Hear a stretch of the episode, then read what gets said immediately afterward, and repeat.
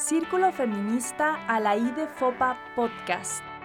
Diálogos feministas sobre derechos humanos de las mujeres. Hola, buenos días a todos, todas y todes. Estamos en una emisión más del Círculo Feminista a la IDE FOPA Podcast. Queremos agradecer a la gente que nos escucha y agradecer también a la Comisión de Derechos Humanos del Estado de México que hace posible este proyecto. Hoy vamos a hablar de la Ley General de Acceso a las Mujeres a una vida libre de violencia y saludo a Alejandra López.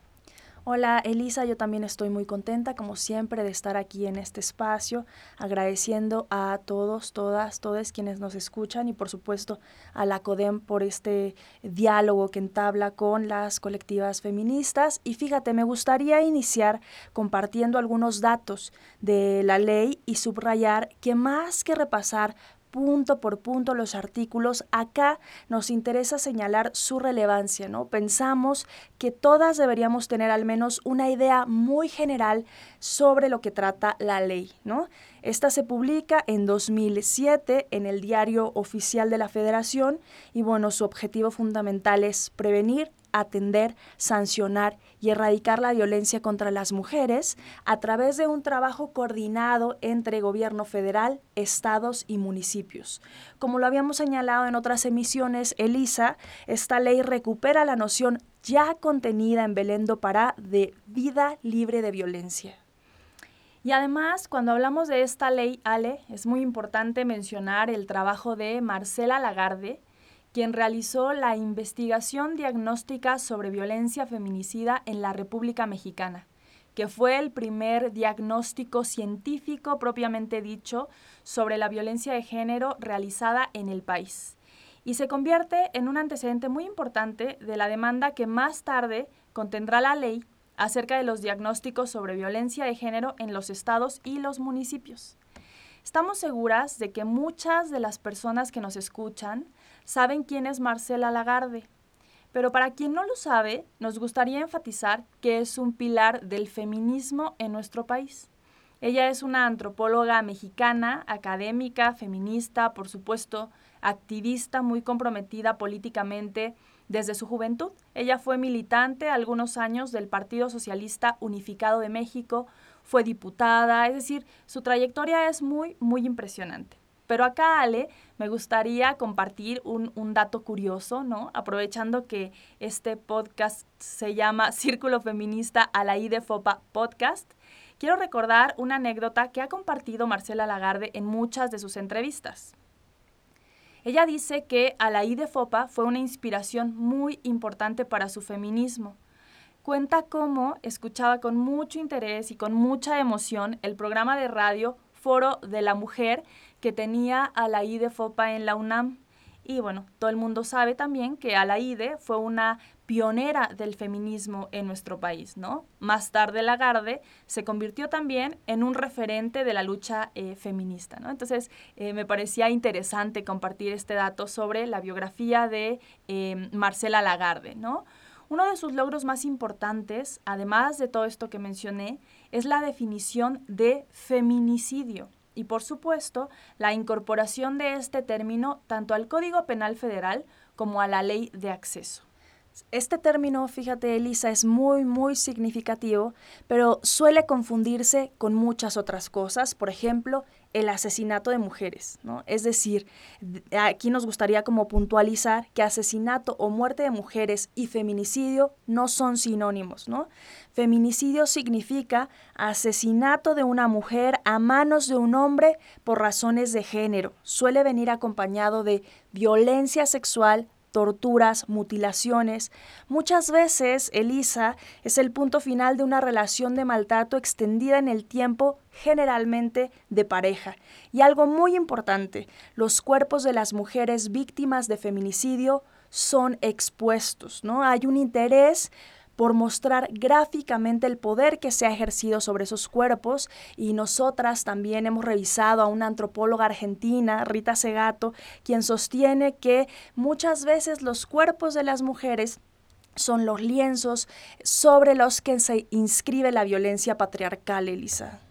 Claro que sí. Es decir, no es casualidad que los cuerpos de las mujeres víctimas de feminicidio sean expuestos, ¿no? Obviamente expuestos con la intención de que todo el mundo vea cómo se ejerce un poder sobre ese cuerpo.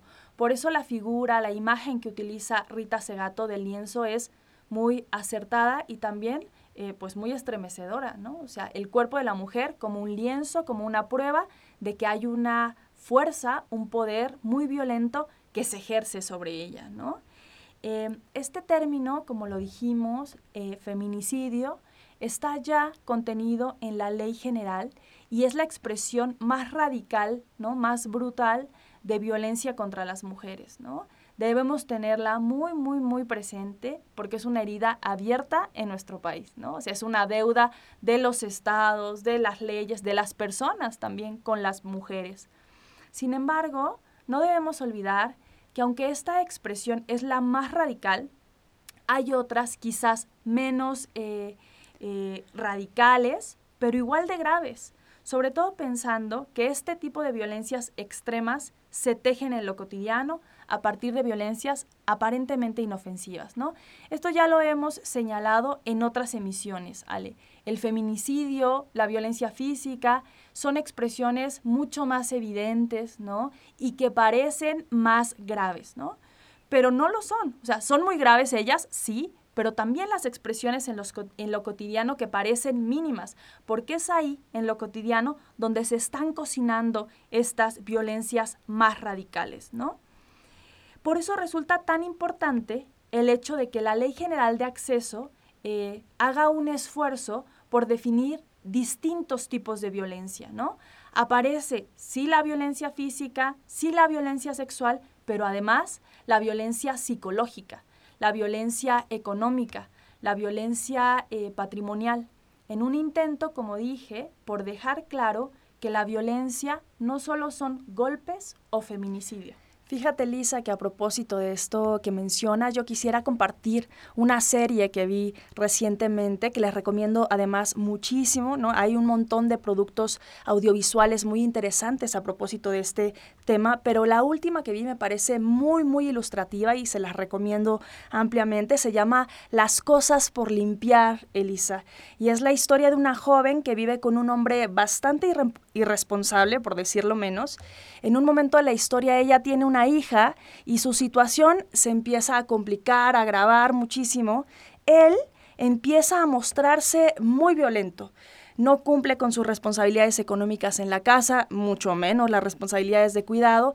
Y en una de las peleas que ellos tienen, por ejemplo, él le pega a la pared, una práctica súper común de hombres violentos que creen que no lo son porque no golpean el cuerpo de su pareja, ¿no?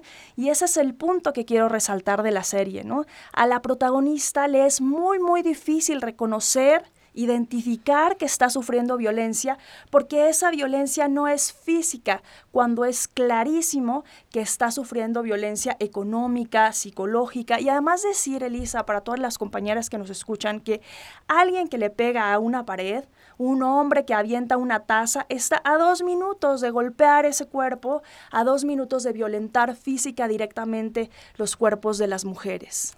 Sí, Ale, fíjate, ahora que lo mencionas, eh, ¿por qué no invitamos a la gente a revisar una de nuestras notitas publicadas en el diario Portal sobre esto? Eh, el título de la nota es Yo no soy golpeador de mujeres, ¿no? Y es sobre una anécdota eh, que vivimos, digamos, acá justo en Toluca, en los portales, ¿recuerdas? De una pareja que estaba discutiendo, ¿no? Y entonces él, muy jóvenes, 16, 15 años, él evitaba que ella se fuera y le quitó su mochila, ¿no? Entonces estaba ahí como deteniéndola y cuando nos metimos a decirle, suéltala, no la violentes, etcétera, él, muy indignado, nos respondió, yo, ¿qué te pasa? Yo no soy golpeador de mujeres, ¿no? Justo porque existe esta confusión entre eh, ser o no ser un hombre violento con la única variable de los golpes, ¿no? O con la única variable del feminicidio, cuando en realidad la violencia se manifiesta de múltiples formas, ¿no? Y por eso es tan importante que existan mecanismos que señalan y que presentan a la violencia en su complejidad, ¿no? Pero además de que existan estos mecanismos donde hablen de que la violencia es muy compleja y es muy amplia y es muy diversa, también es muy importante el ejercicio de difundirlos, ¿no? O sea, divulgar que existe una ley que nos protege de la violencia, ¿no? Mucha gente no sabe que estos mecanismos existen, ¿no? El discurso reiterado desde el machismo es viejas locas, ¿no? Viejas exageradas, las feministas son unas radicales, qué miedo. Pero la ley reconoce que nada de viejas locas y exageradas. O sea, la ley dice, hay un problema de violencia, hay un problema de desigualdad que hay que identificar y combatir. O para decirlo en términos de la Ley General de Acceso de las Mujeres a una Vida Libre de Violencia, hay un problema que hay que prevenir, atender, sancionar y erradicar, Ale. Y en ese sentido, Elisa, ¿qué te parece si hacemos un breve repaso por los tipos de violencia que identifica la ley, ¿no? Decir que en el artículo 6 se señala a la violencia psicológica, ¿no? ¿Qué es la violencia psicológica? Cualquier acto u omisión que dañe la estabilidad psicológica, que puede consistir en negligencia, abandono, descuido reiterado, celopatía, insultos, humillaciones, devaluación, marginación, indiferencia, infidelidad, comparaciones destructivas, rechazo, restricción a la autodeterminación y amenazas, las cuales conllevan a la víctima a depresión, aislamiento, devaluación de la autoestima o incluso al suicidio, Elisa. Hablamos de cualquier acto que dañe la estabilidad psicológica. Ya en la emisión anterior hacíamos referencia al texto de Bonino, ¿no? Micromachismos, en el que hablábamos, por ejemplo, de una relación de pareja en la que el hombre castiga con el silencio, con la indiferencia, ¿no? Una mirada poco aguda podría concluir que si en una discusión, por ejemplo, el hombre no golpea o no insulta a su pareja, no está siendo violenta. Pero ¿qué dice la ley? Que la indiferencia es una forma de violencia. Exactamente, Ale.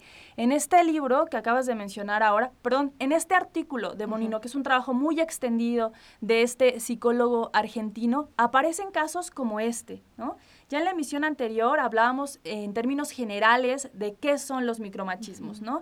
Y acá este caso que mencionas es súper importante, ¿no? Porque se da mucho en las parejas que pelean, ¿no? Por ejemplo, eh, por eh, violencia patrimonial, ¿no? Por violencia económica. El hombre no cumple con sus responsabilidades en la casa, ¿no? Entonces la mujer, que tiene las más de las veces las responsabilidades del cuidado, reclama esa falta de responsabilidad, ¿no? Y se exalta y pide y demanda. Y él, silencio absoluto, ¿no? Y el argumento es, no te pegué, ¿no? No te insulté, Luis Bonino nos dice que el silencio es una forma de violencia y la propia Ley General de Acceso de las Mujeres a una Vida Libre de Violencia dice, esta indiferencia, este silencio es una manifestación de violencia. Porque además es asumir a la otra compañera como imposibilitada para argumentar a tu nivel intelectual o en el, en el mismo nivel de poder. Eso sí hay que decirlo, hay que identificar esos pequeñas o actitudes prácticas cotidianas que van configurando la enorme relación de violencia. Exactamente, y justo para esto es el podcast, para que las compañeras identifiquen, ¿no? Que el hecho de que, por ejemplo, se sientan incómodas porque cuando están peleando con su pareja, él no dice nada, no es una locura, ¿no? No es algo que esté fuera de la realidad es algo eh, que les incomoda porque es violento, ¿no? Y hay incluso estudios y mecanismos formales como la ley que ya lo reconoce. Exactamente, Ale. Y hay otros tipos de violencia, como por ejemplo eh, la violencia patrimonial, que tiene que ver eh, con estas prácticas de despojo que hacen los hombres hacia las mujeres, ¿no? Eh, dañar, por ejemplo, patrimonio de las mujeres, documentos oficiales, etcétera. Esa sería una forma de violencia patrimonial, ¿no? Pero hay otras, ¿no, Vale? Sí, bueno, esta violencia de la que hablas puede relacionarse con la violencia económica, pero no son exactamente lo mismo. Habría que decir que la violencia económica hace referencia a toda acción u omisión del agresor que afecta la supervivencia económica de la víctima y se manifiesta a través de limitaciones encaminadas a controlar el ingreso de percepciones, por ejemplo, económicas, así como la percepción de un salario menor por igual trabajo dentro de un mismo centro laboral. Esto es muy común, Elisa. Todas hemos experimentado situaciones similares, no solo en términos de un menor, salario, sino de menos oportunidades laborales. Los mejores puestos, los mejores salarios los ocupan los hombres. Eso es el orden de dominación masculina, ¿no? Y otra vez, en la raíz de esta violencia está la idea de que la mujer es inferior, es menos capaz, etcétera. Y bueno, se suman la violencia física y la violencia sexual de la que ya hemos hablado larga, largamente, ¿no? Sí, bueno, hay un montón de tipificaciones que contempla la ley que no abordaremos una por una. Seguramente dedicaremos otras eh, emisiones a ir abordando estas tipificaciones, pero habría que decir, Elisa, que hay un apartado importantísimo de esta ley sobre órdenes de protección, sobre mecanismos para hacer efectiva la ley, como el Sistema Nacional para Prevenir, Atender, Sancionar y Erradicar la Violencia contra las Mujeres. ¿no? Además, es aquí donde se detallan las acciones de el alerta de violencia de género contra las mujeres.